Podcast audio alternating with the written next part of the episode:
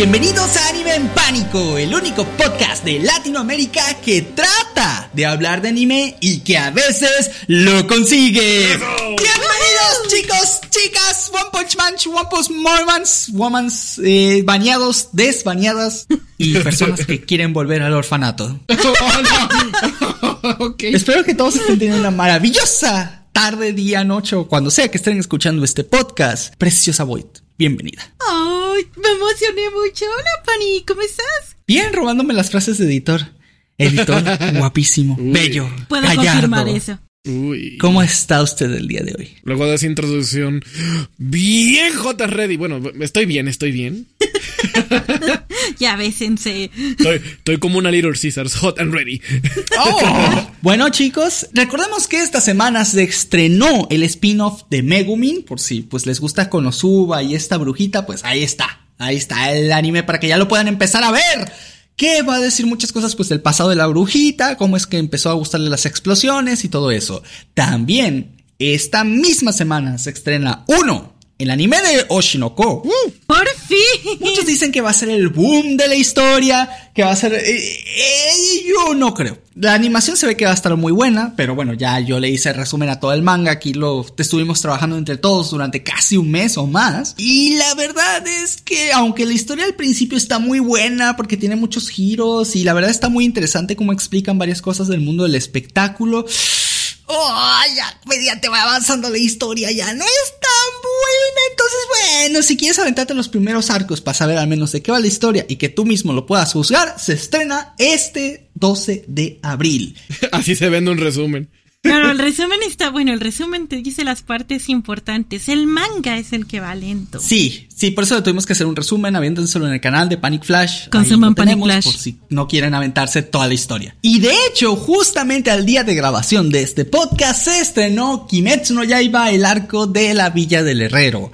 El cual, bueno, vamos a ver ahora sí a pelear a Mitsuri, la hermosa Mitsuri, a Tokito y a todos los demás personajitos bonitos de Kimetsu no Yaiba en excelente animación 4-8K, no sé cuánto está eso, pero Ufotable, que es el estudio de animación, siempre se la luce hermosamente en cada uno de sus animes, no solo en Kimetsu no Yaiba, pero bueno, ya saben que últimamente es conocido por esa serie, así que denle una oportunidad si no han visto Kimetsu no Yaiba, aunque dudo mucho que cualquier persona que esté escuchando esto no haya visto ya de por sí Kimetsu no Yaiba. Era justo lo que te iba a decir. Es como que lo que más esperaba, ¿no? Todos estaban como que esperando la tercera temporada de Kimetsu no Yaiba. Sí, definitivamente. Yo creo que de hecho de esta temporada fue lo más esperado. Todos dicen, bueno, muchos dicen que si fue Ochinoko, que si fue el de Megumin, pero nada, todos sabemos que fue Kimetsu no Yaiba. Y no me malentiendan, este, en realidad yo también me gusta muchísimo Kimetsu no Yaiba, pero lo que sucede es que después de haberme leído el manga dos veces para hasta para hacerle el resumen y todo, pues ya uno queda sobresaturado de información y ya quiere ver otras cosas, ya me entienden.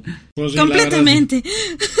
Atentamente a todos los trabajadores de este podcast. Este, Y bueno, chicos, lamentablemente no todas fueron buenas noticias esta semana. Ah, hubieron algunas Uh, malas ¿qué noticias, como que por ejemplo mi Twitter quedó lleno de cosas no por por alguna razón que no entiendo. ¿Qué? Como que el algoritmo Oh, wow. de censura de... No, en serio, el algoritmo de censura de Twitter como que ya no está funcionando y ahorita todo mi, mi, mi cosa del para mí, o sea, la, la portada es puro no por... eh, y, y- y les juro, les prometo con la mano en el corazón que al menos desde la cuenta de, de nosotros, la de Panic Flash, nunca... o sea, no, no, no, no, no, no buscaría eso, lo vería en privadito, ¿no? Pero pues ya... Con la mano, con de, corazón "Ah, y la otra no mano. y bueno, y, y se me hizo muy raro. Otra raro. cosa es que a- aquí les va un cuento de algo que pasó. Ustedes saben que yo fui jugador de competitivo de Pokémon durante un muy buen tiempo. De hecho, me fue bastante, bastante bien, voy a admitirlo. De hecho, incluso llegué a regionales en, en Estados Unidos y toda la cosa. Ahora, la situación que se presentó hace, hace unos días, hace unas, unas semanas ya, es que, bueno, no tienes que saber de Pokémon para entenderles historia, ¿vale? No, no te preocupes, o sea, esto es para público en general. La cosa es que, ah, como sabes, todo el tiempo hay de estos torneos y juntas puntos y cuando ganas estos puntos puedes acceder a la mundial después de X cantidad de puntos. Entonces, eh, usualmente mucha gente de aquí Estados Unidos lo que hace es que se va a distintos torneos alrededor de todo el país para ir consiguiendo más y más puntos y de esa manera clasificar pues para las mundiales o para las regionales por, por continente. Ahora, ¿qué pasó? Hubo un torneo regional de Pokémon aquí en Estados Unidos. Ya tenía entre dos chicos, ¿no? Que ya estaban en las rondas finales porque ya habían ganado, estaban los dos invictos, iban a hacer una de las eh, batallas antes de cuartos de final. Y esas batallas se, se, se transmiten por, por, los eventos de streaming, ¿no? En la página oficial de Pokémon y también en, este, en Twitch y en todas las redes, ¿no? Oficiales. Cuando van a salir al aire, le preguntan al chico, este, oye, vamos a salir al aire. ¿Con qué pronombre eh, quieres que te llamemos? Y el chico dice, ah, ¿pronombres? Eh, ¿Cuáles son esos? Este, los de... ¿Te refieres a los de él, ella, él? Y le dice el, el conductor así como de, sí, ajá. Y él dice, pues, pues por él, ¿no? o sea, él.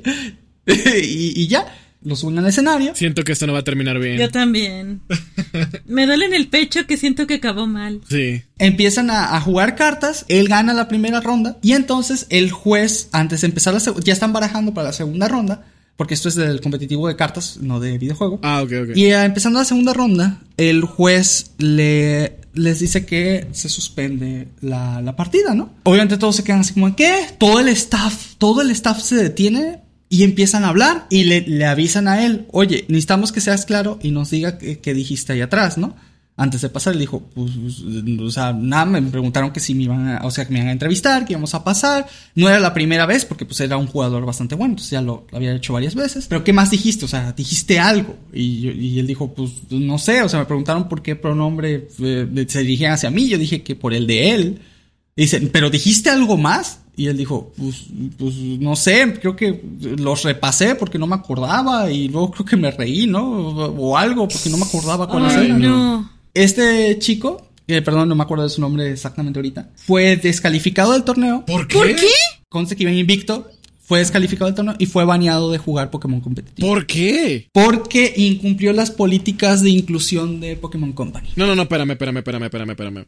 Yo necesito realmente contexto. A ver, él tuvo una conversación privada con una persona detrás de escena que el público no supo y, y, el tipo fue, eh, fue chismearle a... Se burló de los pronombres. Eso, algo así, eso fue lo que pasó. La persona con la que conversó fue la de streaming de The Pokémon Company. O sea, era con el entrevistador. Y también están algunos jueces. Pues ya, eso fue todo. Parece que uno de los jueces que escuchó la conversación, o tal vez la persona del streaming lo fue a reportar. Y bueno, la deliberación es que esa pequeña risita que hizo después de decir, pues él, ¿no? Se consideró un acto ofensivo. Y, quedó vetado de Pokémon. A ver, esto es un poco más profundo de todo lo que estoy diciendo porque en realidad es un rollo muy grande que, que pasó ahorita en toda la comunidad de, de, Pokémon. Y es que obviamente lo que pasó fue que estaba en plena transmisión, descalificaron al jugador, ¿vale? O sea, lo sacaron, básicamente. O sea, hicieron todo un show. Ajá, exacto. O sea, pero lo cortaron, no dijeron nada, no dijeron por qué, solo dijeron se cancela, ¿no? Ajá. Entonces todo el mundo, pues todo el mundo veía en vivo. Y ni siquiera los, los comentaristas sabían que, que, que o sea, se, oye, es la primera vez que vemos que literalmente un jugador a media partida lo quitan y lo mandan a la fregada, ¿no? Ajá. Entonces, este, pues no sabían qué decir y pues este, estaba el ambiente así como de incertidumbre.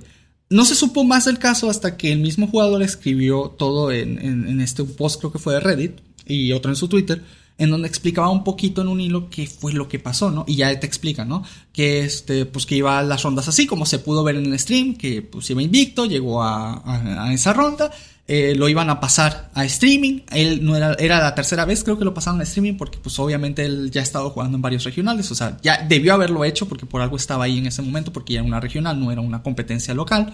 Entonces era bueno, entonces sí, o sea, probablemente apareció en otros streaming, entonces ya estaba acostumbrado, ¿no? Pero es la primera vez que las... Primero, quiero aclarar algo, el tipo tiene 17 años, o sea, no voy a decir que es un niño, pero tampoco es alguien tan grande. Entonces, este, es la primera vez que le habían preguntado algo como eso, ¿no? O sea, ¿qué, qué pronombre, eh, con qué pronombre me refiero a ti, ¿no?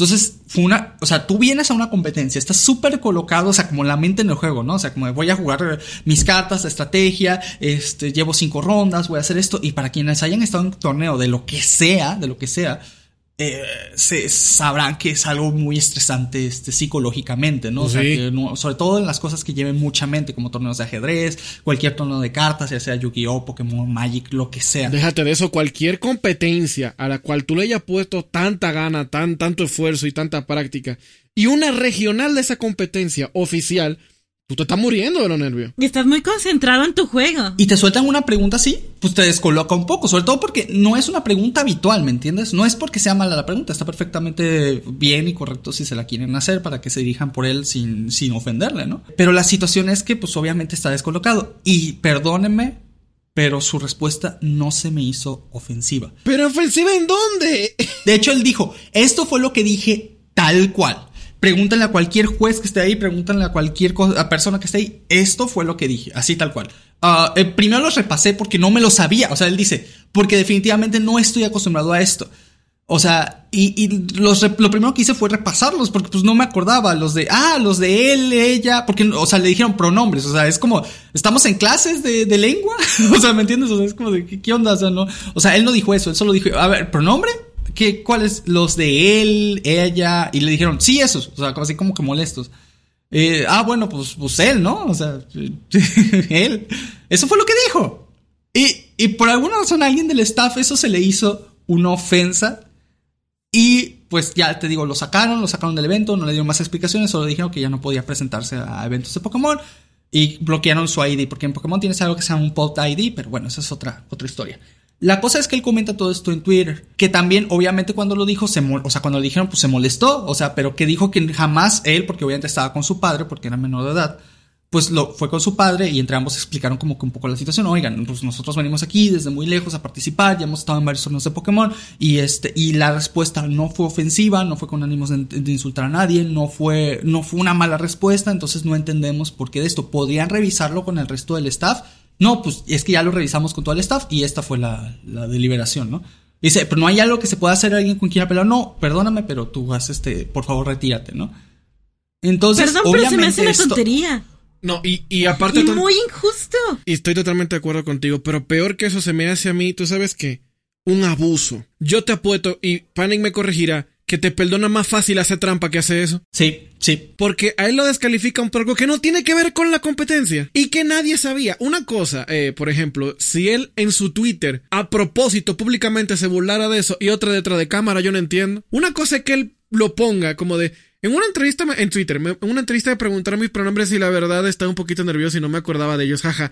Y que ya con eso lo funen y que para, para Pokémon Company deslindarse lo banen temporalmente, pero algo que pasó detrás de cámara que nadie supo y que no fue con mala intención, públicamente le hagan un show y lo saquen, eso para mí no tiene ningún sentido. Con algo que no tiene que ver con la competencia. No tiene sentido. Él mismo en su Twitter puso que él no tiene ningún problema con ninguna persona de, de ninguna de las comunidades este, LGBT, ni nada, y que nunca se burló de ellas, ni nada. O sea, que en realidad eh, él no tenía ni siquiera este tipo de cosas como, digamos, tan en cuenta. Y no tiene ningún problema con nada de esto, pero pues obviamente le, le afecta que, que, que, que por un, ni siquiera él dice, por un error que yo en ese momento no lo vi como un error, o sea, eh, se me hacía como la respuesta más natural que me salió, pues tenga unas repercusiones tan grandes. Y aquí te va, él publica todo esto y se hace toda una bola en Twitter, pero horrible, ¿no? ¿En contra o a favor? A favor, a favor, afortunadamente Ah, a favor.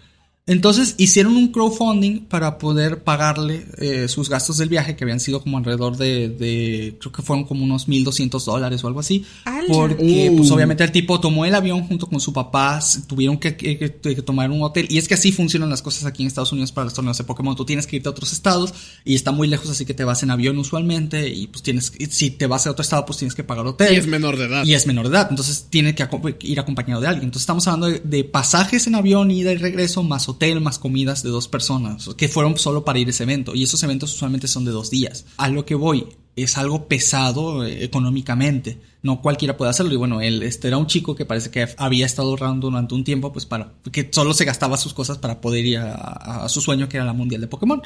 Y entonces, este, bueno, se hizo un crowdfunding. entre los mismos chicos de la comunidad de Pokémon le, le hicieron como un reembolso de este dinero, si quieres verlo así.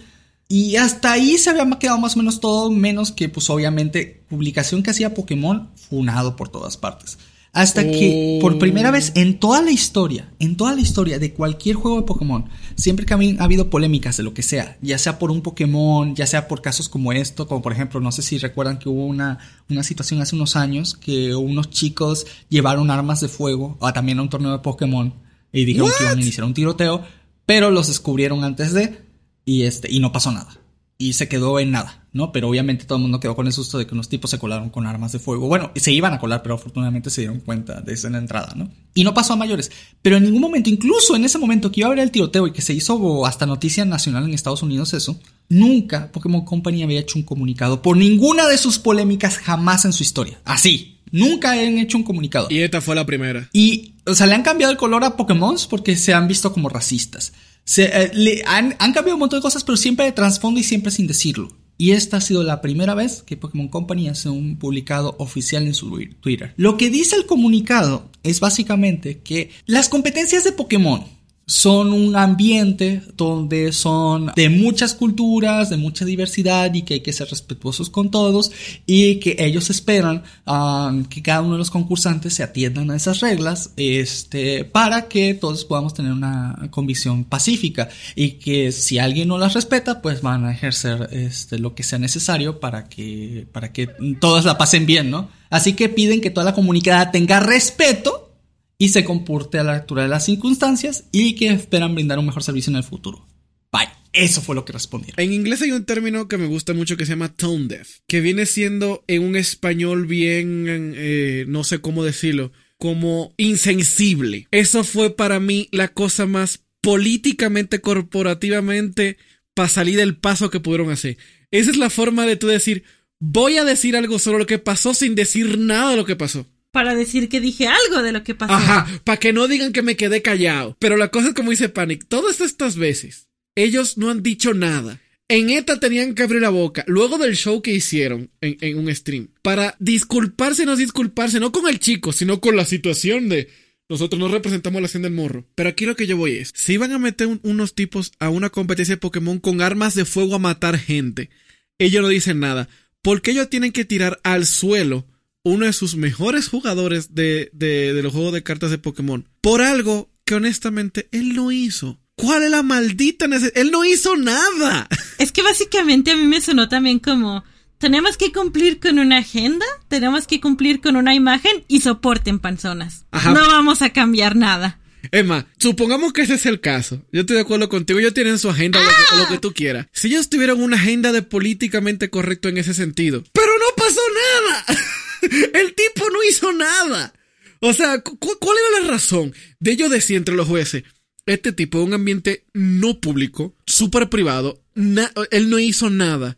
Yo me siento ofendido, voy a hacer un show sobre eso. ¿Cuál fue la toma de decisión dentro de los jueces, el, el, el manager del stream, el productor del show, los jueces, lo, todos, incluyendo Pokémon Company con ese comunicado? ¿Cuál fue la toma de decisión que dijeron, esto está bien, hagamos esto? ¿Me entiendes? ¿Cuál es el beneficio? ¿Quién se beneficia?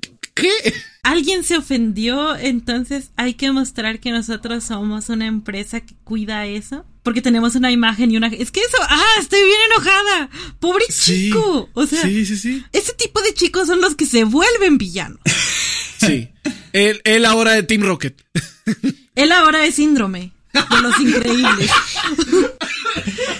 La situación con todo esto es que obviamente todos en Twitter a ese comunicado de The Pokémon Company, este, pues no reaccionaron nada bien. Hay personas muy metidas en la comunidad de estos típicos extremistas, aunque por eso no hay que catalogar al resto, obviamente. Claro. Este, que estuvieron pues respondiendo, ¿no? Así como de, no, así este, se ve una empresa comprometida, que no sé qué, pero bueno. Descontando este uno entre mil, descontando este uno entre mil, este, que no tienen ni idea de qué fue lo que pasó en realidad y solo opinan por opinar porque están a favor de esto. La mayoría de los comentarios, pues sí fueron totalmente negativos. De hecho, estaba viendo a varios youtubers en inglés de cartas de Pokémon que pues hablaban de este tema y te lo manejan como de, es que ya yo tengo miedo de que me entrevisten, porque pues yo participo y obviamente obvia, salgo en las redes de Pokémon muy seguido. Pues ya tengo miedo, porque no, pues a partir de ahora voy a responder con sí o no, porque pues cualquier cosa que ellos lo tomen mínimamente ofensiva te banean de por vida, ¿no? Entonces creo que uno de los que ellos decían, que uno de ellos comentaba, y cosa con la que estoy muy de acuerdo, es que deberían ser claros. En las políticas dice políticas de inclusión, ¿no? Que no puedes hacer ningún Eso acto denigrante o ofensivo a ninguna minoría, a ninguna comunidad, a nada, ¿vale? Y eso está entendible y está perfecto. Pero que entonces este, pongan una política de conducta pues, de cómo proceder en estos casos. A lo que voy no es que... seas sarcástico, no te pongas nervioso, no te rías, no seas tú, o sea, ¿qué? Ajá, o sea, más que eso, que te digan, primero, cómo se hacen las deliberaciones y más o menos qué cosas pueden ser, o sea, no que te rías, alguien lo considera ofensivo y automáticamente permaban de por vida, ¿me entiendes? O sea, eso, eso, Sí, eso- saber a qué no, te no suena lógico, eso no suena lógico por donde lo veas. Entonces, que se ponga un- un- una manera de decir, bueno, este, si quieres ponerlo como niveles de falta, si quieres ponerlo así, no es como de, ah, pues como rompiste esta ley, permaban, ¿no? O sea, no, o sea, sino que pongas si quieres verlo por niveles, o sea, si fue una falta menor, una falta intermedia, una falta fuerte, o por ejemplo, si vas a salir en un en vivo, accente de decir esto, esto, esto, incluso en las entrevistas desde antes, o sea, como una guía pequeña que tengas que leer de qué es lo que esperan de ti. Ah, dentro de las competencias, ¿no? Porque está muy feo que por algo que, como tú dijiste, no tiene que ver con el juego y que no es algo intuitivo, o sea, no es algo como que, como que tú tengas en la mente que no te puedes reír mientras no digas los pronombres, ¿no? O sea, eh, y menos tras de cámaras y, y- y en medio de una competición, ¿me entiendes? O sea, es algo que no traes como en la cabeza, o sea, no lo traes pendiente. No es, tan, no es tan blanco y negro como decir no digas groserías. Ajá. Eso es más entendible, Eso eso es- es, eso es entendible obvio. y eso es- Es está obvio, perfecto, ajá. ajá, eso es obvio, pero esto no es tan obvio, o sea, no es algo que por pura lógica, por puro pensamiento Es común que ni a- siquiera es razonable, déjate lo obvio, ni siquiera es razonable. Para nada. Es que, es más, si pusieran específicamente lo que está diciendo Panic, que estoy de acuerdo que deberán hacerlo, pero yo tengo una, un- un- una teoría del por qué no lo van a hacer o, no, o por qué no existe. Si existiera ese manual, tú leyéndolo dice, es que esto es, no es razonable. Porque no tiene sentido, ¿me entiendes? O sea, te pueden poner cosas como no seas sarcástico, no te burles, y eso ya está, no te burles de minorías, punto. Pero de ahí a como de que tengo que estar sujeto a la sensibilidad y la interpretación de alguien que puede que me escuche, pues me quedo callado y no digo nada. Estoy muy molesto. Yo Perdón. también estoy muy, muy molesta. Es que también, o sea, sacándole un poquito de Pokémon, creo que es algo que da mucho miedo actualmente. Que cualquier cosa que digas, escribas, pienses o lo que sea, alguien la saque de contexto. Totalmente. O sea, hacemos muchos memes con eso de amanecí funado, pero sí da un poquito de miedo saber que por cualquier cosa te puede Sí. caer una ola de hate. Básicamente, eh, estar en internet es como tener un policía que te dice, eh, guarde silencio, todo lo que digas puede ser usado en tu contra. Pero cualquier cosa. Todo el tiempo, y todo el tiempo. este pobre chico por estar nervioso. Ni, ni estando nervioso dijo algo malo. o Es que esa es la cosa, no, no dijo algo malo. De hecho, voy a ser honesto, yo, yo aquí voy a asumir este, la, la culpabilidad. Porque a pesar de que estoy muy tranquilo ahorita, la razón de que yo esté tan tranquilo es porque, porque pues ya, ya vi mucho de este tema, ¿no? Y ya como que estoy insensibilizado ante el mismo. Pero cuando Pokémon Company sacó este publicado, cuando lo vi apenas en mi Twitter, pues no estaba tan tranquilo como estoy ahora. Entonces, este, pues a alguien idiota se le ocurrió responder desde la cuenta oficial de, de nuestra, de nuestra representación Ay, no. a The Pokémon Company. y decirles, este, bueno, el tweet lo tengo en inglés, pero, pero así traducido diría lo siguiente. Eh, les- eh, cuando el Pokémon Company hizo este comunicado que les dije anteriormente sobre el respeto y a, a las minorías y todo eso que tienen, o sea, en eso tienen razón, ¿me entiendes? Pero no en justificar con eso la medida que aplicaron sobre el chico. Quiero que, est- que estén eh, todos claros en eso, ¿vale? Claro, claro. Ah, lo que dije fue, la decisión del staff no fue correcta. El chico solo estaba nervioso por el momento y el comentario no fue ofensivo para nada. Los jueces sobre reaccionaron, así que por favor hablen con ellos sobre cómo proceder sobre estos futuros casos. O, en todo caso, si van a hacer un comunicado, que sea para disculparse con el niño, no para ceremoniarnos a nosotros. Eso fue lo que le contesté a Pokémon Sí, Company, cierto, pero porque fue muy condescendiente. Ahora que lo dice Pane que es cierto, fue muy condescendiente. Fue como que, ustedes compórtense. Ajá. O sea, es como... Hicimos lo correcto. Ajá. Ustedes cállense. Ajá, exacto. Bola de intolerantes. Ay, no. Nos van a funar en este podcast. Y es que sabes que una cosa que sí tengo que decir, y esto va para los dos lados, ¿no? Este, esto va, yo creo que esto es un tema muy polémico, así que lo voy a tratar de, de tocar con la mayor sensibilidad posible. Ah, No te vayan a funar. no, seguramente sí, pero bueno, tengo que, tengo que aguantar yo también, ¿no? Porque todos tenemos, opi- todos tenemos opiniones propias, ¿no? Entonces, este, es bueno sacarlas y entender que el respeto se trata de que mientras yo no lo diga por insultar a nadie, ¿vale? Y sin intención ni de ofender, ni de denigrar, ni nada de eso, entonces también las otras personas tienen que entender que, que, pues, como personas civilizadas y para tener una conversación no estamos de acuerdo en todo y tenemos que tomarlo de la mejor manera y no siempre de la peor. Ahora, la, una de las cosas, y la opinión mía directa aquí, es que en muchas ocasiones ah, es necesario lo que todo el mundo dice como inclusión forzada, como este como apoyo a los eh, colectivos LGBT o, feministas y todo esto y es que de verdad es necesario porque si ustedes revisan la historia del pasado esta, estas personas en, hace muchos años la pasaban extremadamente mal. Ah, recuerden que durante la mayor parte de la historia el decir que eras eh, puedes decirlo directamente que eras homosexual podría terminar en que te lapidaran am, que te quemaran vivo eh, que te castraran o sea muchas cosas muy feas vale Incluso no hace mucho, hace 50 años aún así, el hecho de que se supiera que alguien era homosexual podía eh, excluirlo casi de cualquier trabajo de por vida. Entonces, estos movimientos que apelan a los derechos de estas personas, eh, pues es eso, son personas y tienen que ser tratados completamente como tal. Yo podría ser gay, yo podría ser bisexual, yo podría ser heterosexual y a ti te vale madres. Igual trátame con el mismo respeto, así como yo lo voy a hacer contigo, ¿vale? Entonces sí es necesario, sí es necesario que los medios tengan estas campañas de respeto y de inclusión. No, no, creo que mucha gente dice, es que es inclusión forzada con tal cosa. Y a veces puede que no vaya tan acorde al tema de, la historia, si quieres verlo así, pero a veces no afecta, como por ejemplo pasó con, no sé, con el Señor de los Anillos, eh, los Anillos del Poder que pusieron un elfo negro. ¿A quién le importa? O sea, que los elfos siempre han sido caballeros rubia bla, sí, pero el hecho de que lo pongas moreno no afecta a la historia para nada, así que déjalo ser, o sea, también porque precisamente gran parte de la población estadounidense en este caso, que es de donde vienen estas series, pues es de color. Entonces, y muchos actores son de eso, entonces, pues perdóname, pero también tienen que tener este, trabajo, si quieres verlo así. No puedes eh, limitar el trabajo de una persona simplemente por su color de piel. Sé que hay historias en donde no parece que vayan de- del todo y por eso dicen que es inclusión forzada. Pero incluso yo siento que en gran mayoría de los casos sí es bueno que lo pongan, ¿vale? Para que nos acostumbremos a ver como normal, como tiene que ser a personas con diferentes colores de piel, ya sean negro, moreno, eh, blanco, este, como color de la India, asiáticos, todo, todo, y tiene que ser con, para nosotros algo normal con el tiempo. Entonces, estas campañas sí son necesarias, igual con los de la inclusión de la mujer, porque aunque nosotros estemos muy acostumbrados tal vez a verlo como algo normal, en la gran mayoría del mundo las mujeres siguen ganando un salario muy inferior al de los hombres en los trabajos profesionales.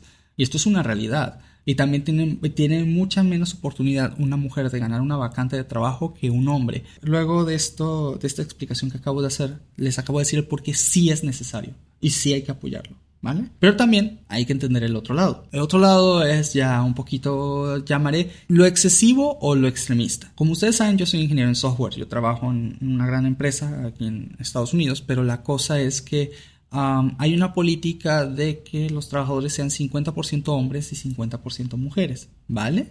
Todos hasta aquí. ¿Qué es lo que sucede? Esta política obviamente se implementó porque sobre todo en nuestra área de tecnología casi no se contrataba mujeres. Entonces de esta manera se le da más oportunidades a las chicas a que estén dentro del área. Pero esto tiene un, un revés un poco grande. Y es el hecho de que cuando tú ves cuántos se gradúan de las carreras de, de ingeniería en general, son aproximadamente un 90% hombres contra un 10% de mujeres. Confirmo. Sí, o sea, de hecho Boyd también estudió, de hecho estudió en la misma escuela que yo y todo. Entonces, este, son muy, es muy minoritario el grupo de mujeres sobre el de hombres. Entonces, ¿qué ocurre cuando llegas al ámbito profesional, cuando tienes una ley del 50-50?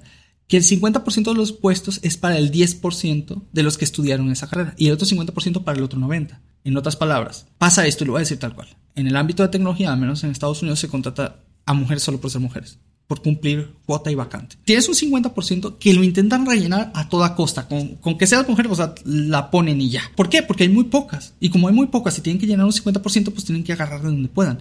Pero ahora el problema es el otro 50%.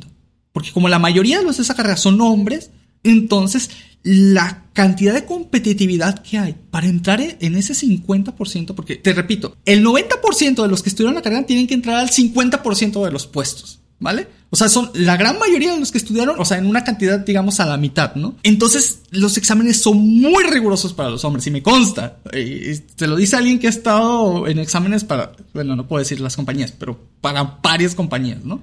Y, pasé varios, voy a presumir. Ahora. Pero está muy difícil. Pero está muy malditamente difícil. Entonces luego llegas a la empresa, ya que pasaste un montón de, meses. Es que son meses de, de todo tipo de entrevistas, exámenes, pruebas técnicas, reconocimiento, todo. Y entras y te das cuenta que, voy a decirlo así tal cual, con los hombres con los que estás viviendo el día a día, son una pasada de lanza, o sea, son unos genios, son... ¿Por qué? Porque pasaron un examen de selección igual que tú, saben muchísimo, son extremadamente inteligentes porque por algo, o sea, fueron contratados ante toda esta competencia.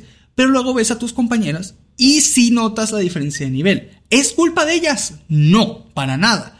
Pero el problema es que sí se nota que, por ejemplo, contratan a personas que fueron recién egresadas, por ser chicas nada más. Y esto lo hacen, pues, por, de nuevo, por, por esa ley del 50-50. Porque al ver muy pocas tienen que sacar de donde sea para llenar. Entonces, contratan casi lo que sea. Y a nosotros, que somos, pues, la mayoría, y tenemos que entrar por la menor cantidad de puestos, pues, se nos hace muy difíciles. Y cuando llegamos, pues, se nota tantísimo la diferencia. Entre, un, entre unos y otros, se nota mucho, se nota mucho. Obviamente esto no pasa en el 100% de los casos y hay mujeres extremadísimamente capaces que están ahí y están dando todos y muy superiores a muchos hombres. Por supuesto que los hay, pero desgraciadamente al menos en los ámbitos de, desarrollo como tal, pues se nota esta diferencia y no te lo digo en una empresa porque no he trabajado solo en una empresa aquí, ya he trabajado en varias y la situación no cambia. Pero esto es por una medida que tal vez no se tomó del todo a conciencia, que fue repartir ese 50-50 al inicio. Es que no es lo mismo igualdad que equidad. Es correcto. Y es lo que la gente no entiende. Y como pequeño paréntesis y opinión impopular, a mí me molestaría mucho saber que me contrataran en una empresa por mi género. No estaría nada feliz de saber que, como de, te contratábamos porque teníamos que cumplir un 50%, no porque seas una persona capaz. me molesta un poquito, la verdad. Es que imagínate, estar en un puesto y no saber si te lo ganaste realmente o te lo dieron solo porque tenía que cumplir una cuota. O peor, sabes que no te lo ganaste. Bueno, imaginan algo así, ¿no? De no, sé si estoy aquí porque me lo merezco o porque tienen que cumplir con algo y pues soy mujer y había que cubrir. ¡Ah! No, eso está horrible. Y a eso súmale algo. En teoría, y como dice Panic, la intención de, de esa ley fue de darle más oportunidad a las mujeres en un, digamos, en una carrera liderada por hombres. O no en una carrera, en todos los trabajos donde normalmente predominan hombres. Entonces, si estamos hablando de, entre comillas, equidad o igualdad, 50-50. Pero como dicen Panic, no ven ese tipo de variables donde, por ejemplo, mucha gente tal vez ve este, escuche este tipo de cosas y sobre todo la información que vimos es puramente estadística hace rato, de que sea tal vez algo un poquito machista, pero vamos a ser realistas, ¿ok? ¿Cuáles son las carreras donde van más hombres que mujeres? Porque ninguna carrera es 50-50. Y aunque así lo sea, el nivel de graduación tampoco es 50-50. Por ejemplo, no me acuerdo en qué país y voy a pecar de extremadamente ignorante. Este, no me acuerdo el lugar, pero según yo me acuerdo, creo que era en Noruega. Según estos países de primer mundo donde ellos ya no tienen problemas de hambruna ni de violencia y dicen vamos a tratar temas como medio ambiente e igualdad de género, ¿ok? Y equidad, por decirlo así. Y ellos dijeron, vamos a hacer algo, vamos a agarrar carreras donde vemos que entran pocas mujeres y a regalarles becas a mujeres para que suba el interés de las mujeres estudiar estas cosas. Aquí está incluida cosas con tecnología, cosas de ingeniería y cosas un poquito más como de trabajo físico, por decir así. Y subieron mucho las inscripciones de mujeres a estas carreras. La cosa es que el experimento que hace el gobierno que pone estas becas para mujeres para que vayan a carreras que son predominantes por hombres, muchas salieron, etcétera, incluso pusieron incentivos para para que estas eh, mujeres egresadas a estas carreras consiguieran trabajo en gobierno en estas carreras y luego dijeron, bueno, lo logramos. Todas las carreras en las universidades que están apoyadas por gobierno y por becas son, son 50% hombres, 50% mujeres. Quitaron la beca, se acabó en el mismo año. ¿Por qué? Porque muchas mujeres cuando se les preguntó por qué tomaron la beca dijeron, ¿por qué no voy a tomar una beca en una carrera? ¿Me entiendes? O sea, las universidades son caras. Si el gobierno me va a pagar una beca completa para estudiar una carrera tan padre, la voy a tomar. Pero no es lo que me interesaba estudiar. A mí me interesaba estudiar lista de carreras que están predominadas por mujeres en vez de hombres. Porque ahí la gente se le olvida algo. En la gran mayoría de casos, tú eliges la carrera que quieres estudiar porque la vas a pagar. ¿Ok? Y casi siempre, como nosotros se nos cría de niños, tomamos carreras por vocación, no por profesión. Entonces, es normal de que por ciertas preferencias que tal vez no tenga que estar ligadamente con el género, sino que tal vez por la crianza o por cualquier otra cosa, haya más hombres en una carrera y más mujeres en otra. Pero ese aumento de mujeres en carreras donde no, donde eran predominantemente hombres, nada más estuvo ahí por un incentivo de gobierno, no por un incentivo de la propia persona. Incluso acercaron unos datos después. Hay mucha gente que atribuye este tipo de cosas a lo que conocen, creo, perdón si me equivoco por la definición, que es expectativa de género. Es decir, lo que espera la sociedad y las personas de tu género y para lo que te crían. El típico de que te ponen carritos cuando eres hombre y eres pequeño. Ah, y entonces sí, o te sí, ponen sí, computadoras y a las mujeres les ponen cosas de muñecas y de maternidad a pesar de ser muy pequeñas. Entonces se crían con eso y luego pues cuando sean grandes pues tienen predilección hacia esas cosas, pero fue porque fueron criados desde chicos pues digamos encaminados para allá. Entonces, mucha gente hace alusión a que la, la, razón por la que esto ocurre es precisamente por estas expectativas de género. No puedo estar a favor y en, o en contra porque pues, no, no, he estudiado tanto del tema. No se sabe. Ajá, porque no, no, se sabe. Seguramente sí hay estudios sobre esto, perdón, peco de, de no tener toda la información completa en este momento. Pero lo que sí les puedo decir es que a pesar de ello, y sé que hay mucha gente que quiere combatir esto precisamente de, las expectativas de género, quieren combatirlo obviamente dándole la oportunidad a las mujeres que estén vinculadas en cosas de tecnología desde pequeñas, que haya más campamentos de, de introducción, y también para los chicos que si quieren dedicarse a cosas más del estilo eh, contabilidad o cocina, por decirte algo, eh, tengan más oportunidad. Aunque sinceramente los hombres no hemos tenido tantos problemas con las carreras de mujeres como las mujeres lo tienen con los de hombre. Para, para estar claros, en realidad ellas lo tienen mucho más difíciles y somos conscientes de eso. Claro. Pero la situación aquí que te quiero platicar, independientemente de cuál sea el motivo o la, o la petición acá, chicos, no importa de qué lado estés, ¿vale? Si de uno o de otro. La situación aquí es que si se va a pedir respeto para una mayoría o para una minoría, para lo que sea, también tú tienes que mostrar respeto hacia las otras personas. Yo tengo una historia que va a ejemplificar un poco mejor esto. Mira, yo tengo una persona muy cercana a mí, le llamamos Paola, ¿vale? Le llamamos Paola y Paola pues estaba en la universidad. Cuando un día, pues Paola estaba dentro de todo esto, de verdad, o sea, ella conocía sobre todo el tema del colectivo LGBT, ella lo, lo apoyaba, ella de verdad estaba muy metida en todo esto. Y un día, pues, se topa con unas personas dentro de la cafetería de la escuela. Y había una persona que este, era chica, pero que ahora es chico, ¿no? O sea, hizo la transición. Le llamaremos este, Pedro, ¿no? Le llamaremos Pedro. Entonces, un día, eh, Paola comparte amigos en común con Pedro, se sientan en el mismo lugar de la cafetería. Y en el momento en que empiezan a hablar, ¿no? Pues eh, todos hablan, hacen bromas y todo. Y por alguna razón, Paola, este, que no conoce nada del pasado de Pedro, ¿vale? Este, pero recientemente había terminado su transición. Entonces, quiero ser completamente claro en esto. Sus facciones eran pues más del género femenino, ¿vale? Más asociadas al género femenino. Entonces, lo que dijo Paola, a un comentario súper random de, de, Pedro fue, ah, ella tiene razón, ¿vale? Quiero constar que Paola era la primera vez que lo veía, ¿vale? No tenía ningún problema y no quería hacerlo enojar. Y pues lo lo, o sea, lo vio y le respondió conforme lo que vio, ¿no? O sea, conforme el ambiente en que estaba, este, pues era un grupo básicamente conformado por chicas, este, y bueno, la persona pues tiene voz más relacionada al género femenino y le respondió así. ¿Qué pasó? Pedro se encendió. Pedro dice, ¿cómo que no estás viendo que soy hombre, que esto y que lo otro, que eres una este, transfóbica de no sé qué, que verdad? Una persona que apoyaba, o sea, Paola que de verdad apoya todo esto pues, de corazón y muy en serio. Y una persona de ese mismo colectivo, por un error, la hizo miércoles enfrente de todos en una cafetería. ¿Qué es y a qué punto voy? Que si tú quieres respeto y pides respeto hacia ti mismo, también tienes que dárselo a los demás. En primer lugar, esa cosa de, es que asumes mi género cuando me hablas. Mira, aquí te voy. Tienes que entender que por costumbre, en el mundo entero, le hablamos a las personas en base a lo que vemos, porque no conocemos ni tu vida, no conocemos tu pasado, no sabemos quién eres y pues tenemos que hablarte para no estarte preguntando porque, oye, eh, ¿qué edad tienes? Para ver si te hablo con respeto o menos respeto, ¿no? Como se hace en unos países, porque tú sabes que en muchos países cambia la forma en la que te hablan según tu edad. Si eres menor, si eres mayor, si tienes cierta posición, como es en la mayoría de Asia, ¿no? O, por ejemplo, pues. Hasta el por tuteo por un país latino cambia. Ajá, En exactamente. Costa Rica se habla de usted y en el, muchos Latinoamérica ahora se hablan de tú. Y por cada persona que conozcan le vas a hacer un cuestionario extenso para saber cuáles son sus condiciones de vida y saber cómo dirigirte a esa persona. Así que lo que hacemos por defecto todos los seres humanos es utilizar la poca información que tenemos de ti para dirigirnos hacia esa persona, ¿vale? Entonces, si tú ya sabes que, que la, la, la gran mayoría de la gente funciona así, no tienes por qué explotar de esa manera. No tienes por qué decir, es que tú no puedes asumir el género de la gente. Y es que peor, hay gente que ni siquiera es parte de este colectivo como tal, solo que lo apoya y aún así se pone más intensas que el propio colectivo. O sea, es decir, que tú no puedes estar asumiendo el género de esta persona porque esto y lo otro. Y ni siquiera tiene nada que ver esta persona, era un random que iba pasando por ahí, ¿no? Güey, me estaba comiendo mi empanada. Cómete tu elote y cállate. ¿no? Yo venía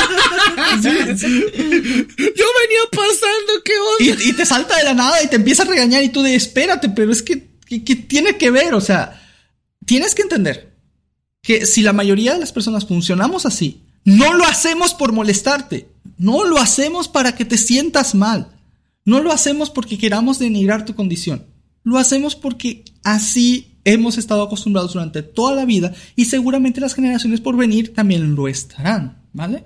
Entonces, hay maneras de lidiar con esto, que por ejemplo es con el lenguaje inclusivo, aunque eso es otro tema. ¿Por qué? Porque ahí como no asumes el género de la persona, pues no hay, no hay este, no tendrás esos problemas de confusiones, pero bueno, ese es otro tema para otro día. La situación es que, a menos con el español que estamos ocupando ahorita, con el español del cual nosotros hablamos, pues llevan, este, encantado de conocerte, encantada de conocerte, etcétera. llevamos el pronombre dentro de las palabras que decimos y ni modo, o sea, eh, lo que tenemos que hacer en este momento es, si sabes que la otra persona no lo está haciendo por molestarte, es decirle amablemente, oye, este, como digamos por Pedro, ¿no? Ah, ah, por cierto, no soy ella, soy él ahorita. Y ya. Y se acabó la y se discusión. acabó. Mira qué La- fácil fue. En la mayoría de los casos la otra persona lo va a entender y te va a decir, obviamente habrá casos donde la otra persona quiera molestar y todo el rollo, ¿no? Pero te aseguro y te prometo que la gran mayoría de la gente va a respetar una vez que se lo hayas clarificado, ¿me entiendes? No lo van a hacer por molestarte, lo van a hacer porque pues es algo a lo que no tienes que, no están acostumbrados y pues tienen que acostumbrarse. Si eso es lo que está ocurriendo, entonces trata de no sobre reaccionarlo todo, no tomar cualquier comentario X, por ejemplo, que yo diga que este, no sé, me encantó tal tipa de, de, de One Punch Man, ¿no? La Fubuki, ¿no? Porque, porque me gustan sus atributos, ¿no? Porque está bien buena adelante, de atrás y de todos lados, ¿no? Y que alguien me dice, no, tú eres un, este, un típico machito heterosexual que bla, bla, bla. Oye, en este caso, tú no eres quien me está denigrando a mí por mi género, mi condición y mis gustos. ¿No es lo que querías que evitáramos hacer, por ejemplo, en este caso con las mujeres?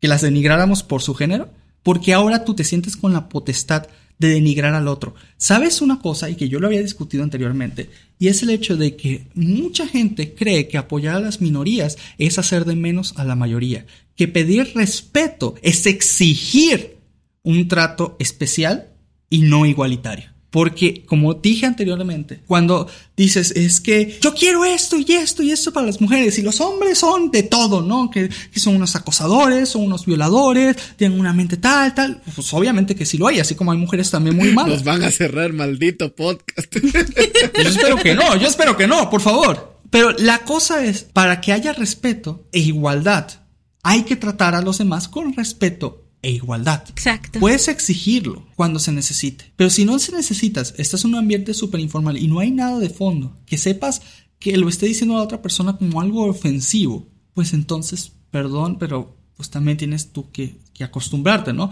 Si en- estás, por ejemplo, como chicas, en un ambiente de chicos y ellos empiezan a hablar de chicas, quiero que sepas que van a ser vulgares, que van a ser, eh, se van a fijar en todo. Si te sientes incómoda por ello, hácelo saber de la manera más educada. Oigan, chicos, me siento un poco incómoda. Hola, soy una chica, estoy aquí, por favor, no hablen de eso.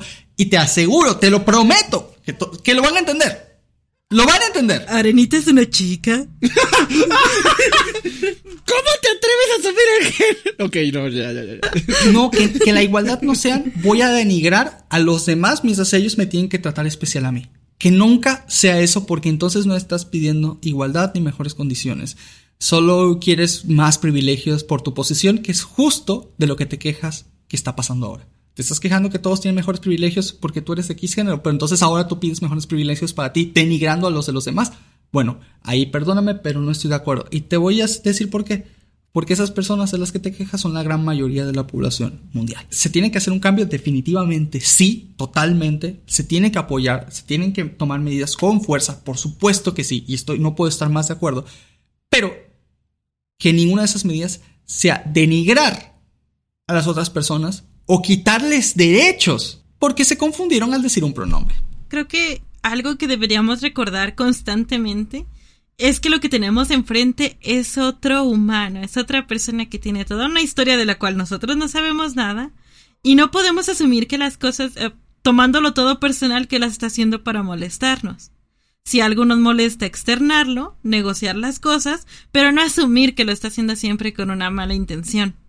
Que creo que eso también siempre es un problema, el tomártelo todo personal, como que todo el mundo se puso de acuerdo para atacarte. Que siento que fue lo que pasa aquí, que como este chico se rió, porque estaba nervioso, otra persona que tiene ese problema seguramente dijo, ah, se está burlando de los pronombres. Esa era mi apuesta que yo mencioné hace rato.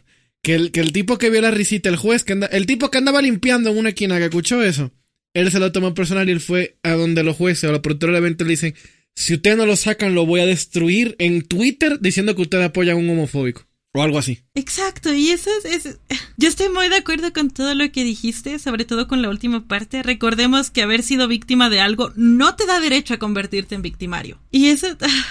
Me enojé mucho por la anécdota que dijiste también. Es una historia real, es lo peor de eh, todo. Ajá, porque he visto que pasa mucho eso. Y sí me molesta también un poco porque es como, perdón, o sea, no, no fue a propósito, ya yo te puedo hablar con el pronombre que tú quieras, pero cálmate. Porque también tengo a una persona conocida que también tuvo su cambio, pero ella sí, bueno, ella, ahora él, sí es como de que tú llegas y le dices ella sí te explica como de, ah, perdón, yo me identifico más con el pronombre de él y este es el nombre con el que me identifico, pero no te hace un show, o sea, sí te explico, sí te da un poquito de su contexto, de su persona antes de, y ya, pues ya de ahí tú decides si respetar sus pronombres o no, y ella decide si te sigue hablando o no, él sí, más bien. Pero sí me enojó mucho, es como, ah, es muy desesperante cuando pasan ese tipo de cosas. Y más que si tú externas tu opinión, tú eres quien queda mal. También yo me pregunto, o sea, perdón que no salga del tema, pero es que no me ha dejado de dar vueltas. ¿Qué clase de persona está feliz con que alguien le hayan arruinado su sueño solo porque cometió un pequeño error que ni siquiera fue su intención? ¿Qué clase de persona celebra eso? Ay, lee el Twitter de Pokémon. También es difícil de creer que haya personas que se alegren que por un error muy tonto le hayan arruinado la vida a alguien. Más cuando ni siquiera yo lo podría considerar un error, pero hay gente que se alegra por eso, simplemente porque están a favor del, del colectivo. Y repito, y chicos, chicos, quiero, quiero dejar esto muy claro. No estamos en ningún momento, bajo ninguna circunstancia, burlándonos, denigrando o haciendo o diciendo nada negativo de las personas que luchan por estos derechos porque su trabajo es muy noble y hay que respetarlos, ¿vale? Estamos solamente quejándonos de las personas que llevan esto al colmo de la exageración y que lastiman a otros inocentes con tal de decir yo sí lo hice bien porque yo sí estoy luchando por los derechos de esta minoría. Así estoy dañando gente, no me importa. De esos son de los que nos estamos quejando. Que, por cierto, aquí leyendo un poquito rápido sobre el tema, me puse a googlearlo. El, el chico que lo banearon se llamaba Ma, Macani Tran y él no le dieron un baneo permanente, le dieron un baneo temporal, fue. Y al parecer quien le preguntó lo de los pronombres era un juez, era uno de los jueces y como que el juez se ofendió porque el juez era de se identifica como no binario y como que tuvo como un pequeño como que se sintió como que muy ofendido por lo que dijo McCann y los pronombres y ya parece que fue el que el que se sintió ofendido y lo delató efectivamente así fue yo aquí estoy pensando algo en lo que estamos hablando esto de, de, de lo que le pasó al chico de Pokémon ¿qué hubiese pasado? Ay no ¿qué hubiese pasado si el chico que lo dijo fuese una chica en una competencia de Pokémon? Ah, yo creo que habría sido igual. No, yo creo que no. Yo creo que no, yo creo que no se lo hubiesen dejado pasar. Sí. Es que, seamos honestos, yo soy una chica, ¿va? Ajá. Pero si yo no respeto los pronombres de alguien, a mí me funan igual, aunque sea mujer. Ahí, ahí no importa tanto el género, te funan igual porque no estás respetando pronombres. Pero tú crees que de Pokémon Company se va a arriesgar a de pasar a decir, lo están funando porque irrespetó un pronombre a lo están funando porque es mujer. Es que aquí te va. Esta es una opinión súper impopular mía, pero ustedes hombres tienen mucho más que perder que las mujeres. Totalmente. Entonces, este punto sí. vas a descalificar a una chica porque se burló de los pronombres de una comunidad arriesgándote a que las feministas del Exacto. colectivo se enojen porque corriste a una mujer. No puedes, no te puedes meter con una minoría para defender a otra minoría. Eso es, la exacta- es exactamente lo que estoy diciendo. No la funarían entonces. No, y no lo hubieran corrido. No, no, no. No, porque aparte son muy pocas mujeres en el competitivo de Pokémon. Son muy pocas. De hecho, hasta llegó a las noticias. Cuando hubo una campeona, hasta llegó a las noticias y todo. Exacto. Entonces yo, yo creo que, que si hubiese sido una chica, no le, hubiera- no le hubiese pasado nada. Ajá, yo también creo que no le hubiera pasado nada. Perdón, pero actualmente está ese privilegio. Bueno, sí. Madre santa. Pero, eh, Es, es un poquito triste porque ahí te das cuenta de que hay un cierto sesgo de... Y lo voy a hablar, lo voy a hablar para desde el lado corporativo, ¿ok? No tanto del pecado o no, sino de ya pasó algo, yo como compañía, ¿qué hago? Si si fuera el caso de una chica, hay Pokémon, como dices, tuviera que elegir entre el peor de dos males, ser funados por una comunidad o por otra. Ahora, yo digo, conchale, como compañía, ¿cuál hubiese, cómo se hubiese solucionado este problema? Y me refiero no a evitarlo, sino ya unos jueces hicieron este lío, como Pokémon Company que hubiésemos hecho after the fact, después de que sucedió todo este lío, para arreglar la situación bien, en vez de ese comunicado todo, todo plano, todo, todo X. ¿Qué hubiesen hecho ustedes? Pregunto. Tú primero, güey. Tal cual como pasó. Ajá, igual como pasó, el tipo lo funaron, lo sacaron de la competencia, el Moon nadie supo, y lo sacaron por un pronombre. Pokémon Company se está enterando después del stream. ¿Cómo lo arreglas? ¿Qué haces? Vértebras. Es que revertirlo es igual ganarte una funa, porque es como cedes a la presión, Ajá. a la presión mediática. Pero, ay, es que está muy difícil de arreglar para quedar bien con todos, que supongo lo que se busca. Yo, yo lo que haría tal vez sería quitarle el baneo y decir, al ser un caso extraordinario, el baneo impuesto sobre el jugador tal, consideramos que tal vez no fue la mejor decisión para ese momento. Por lo cual hemos retirado su suspensión, pero le recordamos a toda la comunidad que por favor tengan el respeto adecuado ante las minorías y esto y lo otro y estén preparados en caso de que vayan a un evento público, ser lo más respetuosos y no decir comentarios ofensivos. O sea, es decir, tal vez las sobrecargamos, perdón, le quitamos solo el baneo, no le vamos a devolver nada de dinero, no, lo vamos a no le vamos a reinscribir nada. O sea, solo le quitamos el baneo, pero les recuerdo que aún así tienen que comportarse de esta manera para el resto de los torneos. Es decir, de esa manera yo creo que pones contento a los dos. Es como decirles, pues tuvo su castigo, o sea, para los que son súper extremistas, ¿no? Tuvo su castigo, Ajá, ya no participó en ese torneo, no, no. quedó descalificado, pero sí nos pasamos un poquito, pero aún así les recordamos que a pesar de esto, los demás tienen que comportarse. Yo creo que ese sería como el medio más prudente que podrían tomar, creo. Obviamente no lo han hecho y solo han dicho que tenemos que comportarnos y que el jugador bien gracias. Pero, Pobrecito. pero yo creo que esto sería la mejor manera de, de proceder. Yo no creo, normalmente, o sea, perdón si alguien se siente ofendido o algo así, pero la mayoría del tiempo la gente que es muy extremista no está contenta hasta que ve que la gente está hundida en la miseria. Y yo creo que ni aún así. Mi solución hubiese sido la siguiente, partiendo de lo que dijo Boyd. Si tú sabes que hay una parte de la gente que no va a estar contenta, ni de un lado ni del otro, entonces tú trabajas para las personas que puedes por lo menos complacer. Porque no importa lo que tú hagas, al tipo lo pueden funar, banear, asesinarlo y como quiera van a estar. Porque van a seguir diciendo, es que sigue siendo culpa de Pokémon Company porque así son sus jugadores. Van a seguir diciendo cosas así. Ahora, lo que yo hubiese hecho es lo siguiente. Le quito el pan, primero. Segundo, hablo con él aparte y digo, discúlpate. No que, no me importa, discúlpate. Si tú quieres que te quite el pan, discúlpate públicamente. Es Ya- como cuando tu novia se enojó contigo, tú no sabes por qué, pero igual te disculpas. Esa- exacto. Tú lo haces para mantener la paz. Así, así mismo, así mismo. Yo no sé qué yo hice, pero perdón. Oye, sí, no, no sé, no sé qué fue, pero perdón. Ajá. Pide Pues disculpas públicamente y salta de Twitter por tres meses. Tranquilo. Pokémon se disculpa porque lo que queremos es a partir de ahora construir un buen diálogo. Se va a hacer un torneo de exhibición con la persona con la que él estaba peleando la última vez y se van a hacer fondos con tal fundación LGBT, lo que tú quieras. Y todo el mundo dice, bueno, ahí Pokémon está tomando medidas para arreglar el problema de la comunidad, de quitarlo del baneo, lo vuelven a entrar un poquito a la escena competitiva, lo que se está sacando se está yendo por una comunidad para que no lo, no, no lo, no lo maten, el tipo se disculpa y que ya al partir de ahora, si él quiere se ponga el pronombre que se le venga en gana. Pero ya, por lo menos en ese momento todo el mundo está como que...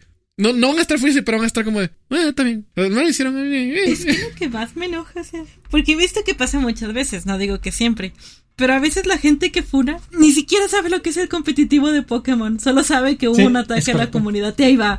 No te vayas lejos.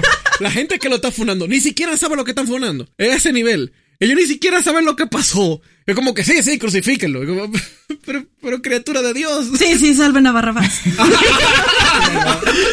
Feliz Domingo Santo, por cierto. Por cierto.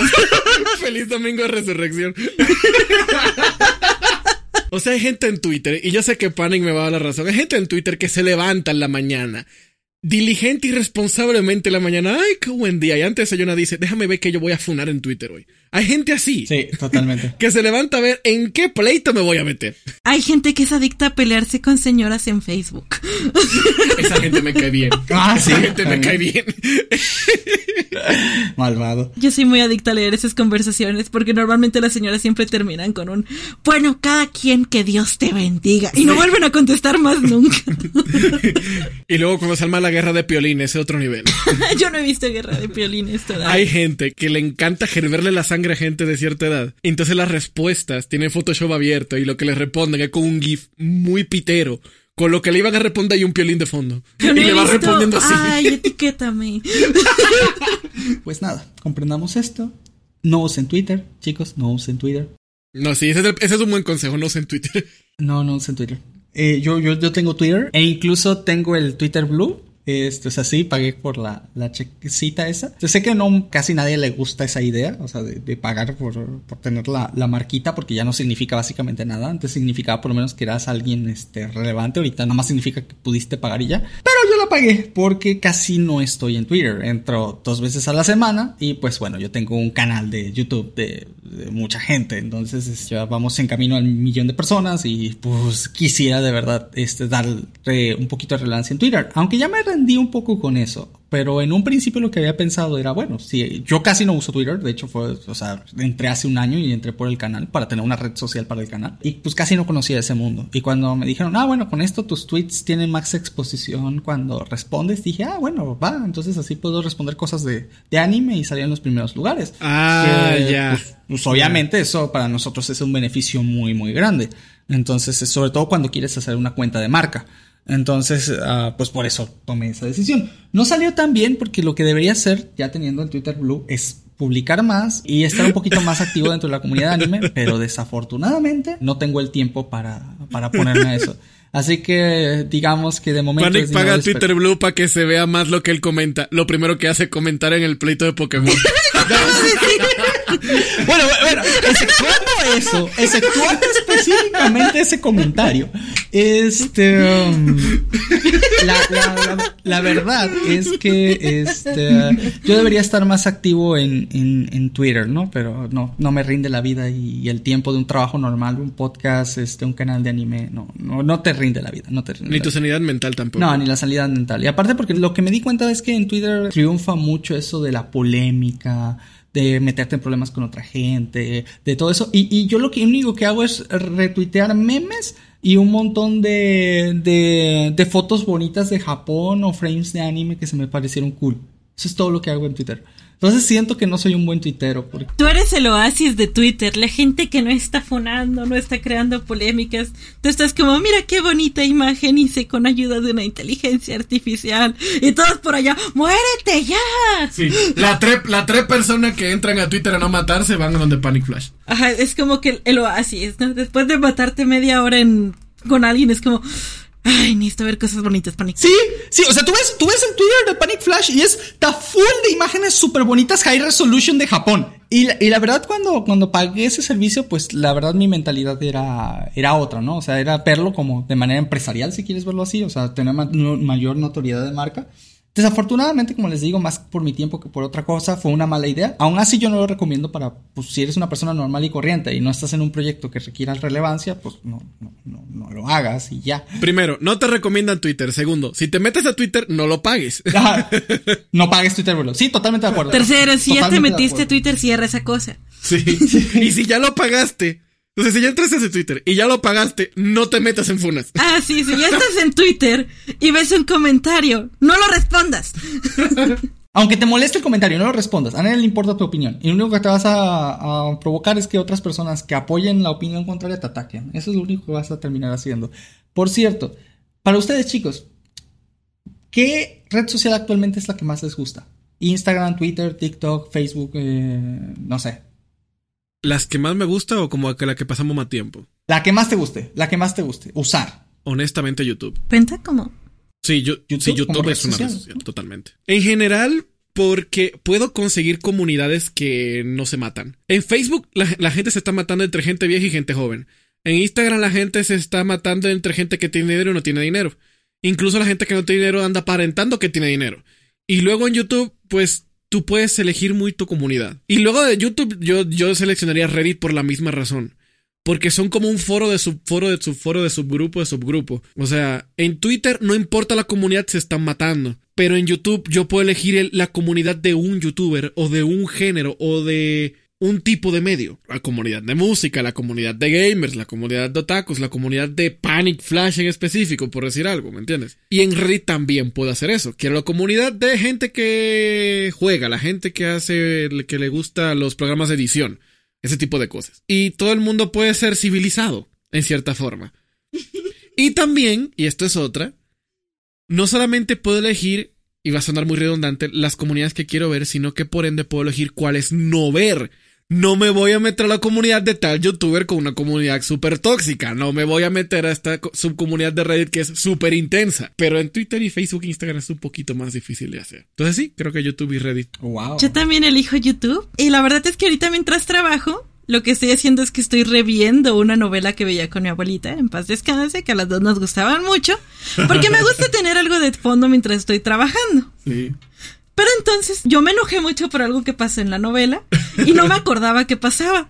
Y puse un comentario. Y la cosa es que empecé a comentar varios capítulos de la novela. Y empecé a recibir muchas respuestas. Y actualmente me pasa que tengo mucha gente en YouTube con la que me la pasa hablando de la novela porque me llegan muchas respuestas. Hola, Boy, ya llegaste al episodio de hoy. Ajá, porque yo estoy como, pero ¿cómo, no, ¿cómo nadie se dio cuenta de esto? Y alguien me responde, ay, no te preocupes, en cinco capítulos alguien se da cuenta de esto y llega la justicia divina. Y yo, ok, ahorita llego a ese capítulo. Son bien chila, gente, la comunidad que ve novelas, mi respeto. Pero eso, eso es imposible que te pase en Twitter. Sí, totalmente. No, no, o sea, yo estoy bien feliz. Es mi comunidad ahorita. También la comunidad de Panic Flash, como que he estado respondiéndoles Sí. comentarios y también tenemos una química bonita. De hecho, ya no paso tanto tiempo en otra red social. Estoy mucho en, en YouTube viendo videos, respondiéndole a la gente. Son bien chill. Y aquí Editor Sam a veces se ríe porque ve que estábamos teniendo un hilo bien largo de comentarios de la novela, todos quejándonos de la mamá de la prota. Es, que, por ejemplo, como Boyd y yo tenemos un escritorio compartido. Yo, yo sé, yo sé el estado de ánimo de Void. Y esto es un truco para las personas. Nada que ver en el podcast, ¿no? Pero lo- los que quieren hacer trucos de parejas, ustedes pueden saber el ánimo y el humor de una persona por cómo teclea. Yo sé cuando ella está jugando League of Legends y se la está pasando bien. Sé cuando Hugo está jugando League of Legends y está flameando. Sé cuando está viendo una Ay, novela. estoy muy tryhard en League of Legends, escucho demasiados tecleos. Ajá. Yo sin ver, yo digo, acabas de poner un Gigi. Yo, yo lo sé. sin ver, yo sé cuando ella puso Gigi y se acabó una partida. Yo lo sé. Y a este punto yo sé cuando estás viendo la novela y estás comentando bien o estás viendo la novela y estás flameando en la novela. Yo lo sé por cómo tecleas. Entonces ya sé que se la pasa mucho ahí y, y me da mucha risa las cosas que comentas. Es muy divertido. ¿Y tú, Pani, cuál es tu red social favorita? Facebook porque ahí le hablo a mi mami. Qué bonito. Es que mi mami vive en Venezuela y no la he visto en muchos años, entonces pues por ahí le hablo. Entonces, todo bonito por ahí. Bueno chicos, entonces, ¿hablamos o no hablamos de anime? Por supuesto que no. Tratamos, bueno, o esa era la intención del capítulo antes de que cambiáramos de tema. Así como cuando tú te confundes con el pronombre de alguien, tu intención no fue ofender a alguien, tu intención era hablar de anime, pero no lo lograste, lo siento. Así que te voy a funar. ¿Cómo te atreves a no hablar de anime?